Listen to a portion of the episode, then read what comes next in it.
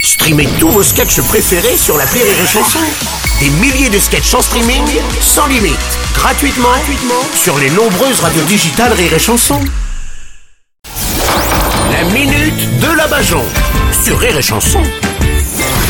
C'est le moment de recevoir la Bajon pour 5 minutes, bien sûr. Alors aujourd'hui, nous recevons surtout l'assistante de Jean-Luc Mélenchon. Oui, je connais très bien Jean-Luc. Hein, J'étais avec lui lors de sa perquisition euh, dans ses locaux, vous vous rappelez Hein, Oui. Mhm. Quand il s'était mis en colère devant les caméras. Et ben d'ailleurs, il se met tellement en colère, euh, je lui ai donné un petit surnom. Ah bon, lequel Euh, Je l'appelle la centrale de Fessenheim. Ah. Oui, parce que s'il la ferme pas, ça peut péter à tout moment.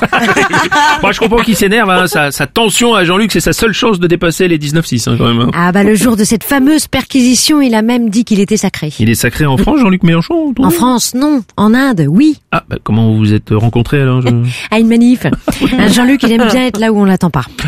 Bon, Enfin, dans une manif, on l'attend, non Je- je- Ah bah non, pas en CRS. Oui, c'est bon. Bah, vous pensez que Jean-Luc Mélenchon a vraiment envie de devenir président Même Jacques Attali a annoncé que le prochain président serait une femme. Alors, Ah bah pour vous dire à quel point Jean-Luc a envie de devenir président, il a rendez-vous au bloc jeudi.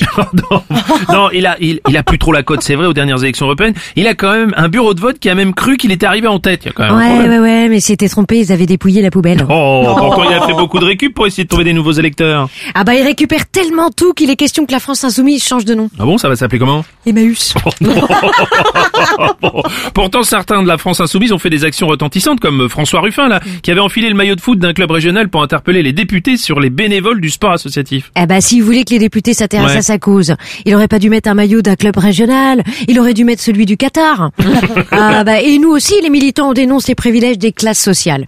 Hein, par exemple, l'autre jour dans un avion, furieux de voir certains députés en classe et- en, cla- en première classe, pardon. Oui. Oh bah je bafouille. Non, mais c'est pas grave, je vous Ouais, en mais prie, ça, c'est c'est l'émotion. Jean-Luc euh, qui me donne des frissons.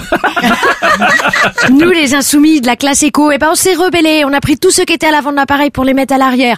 Heureusement que Jean-Luc était là, il est intervenu. Ah bon, qu'est-ce il a qu'il- dit, c'est bien, les gars, c'est bien, mais ces deux-là, c'est les pilotes. oui, effectivement. Bon, du coup, vous pensez que Jean-Luc est le meilleur pour représenter les ouvriers, vous Ah, bah, souvenez-vous, hein, dans ces meetings, se faire remplacer par des hologrammes, ça représentait très, très bien les ouvriers. Ah oui Quel travailleur n'a jamais rêvé d'envoyer quelqu'un bosser à sa place? Oui, c'est c'est pas faux.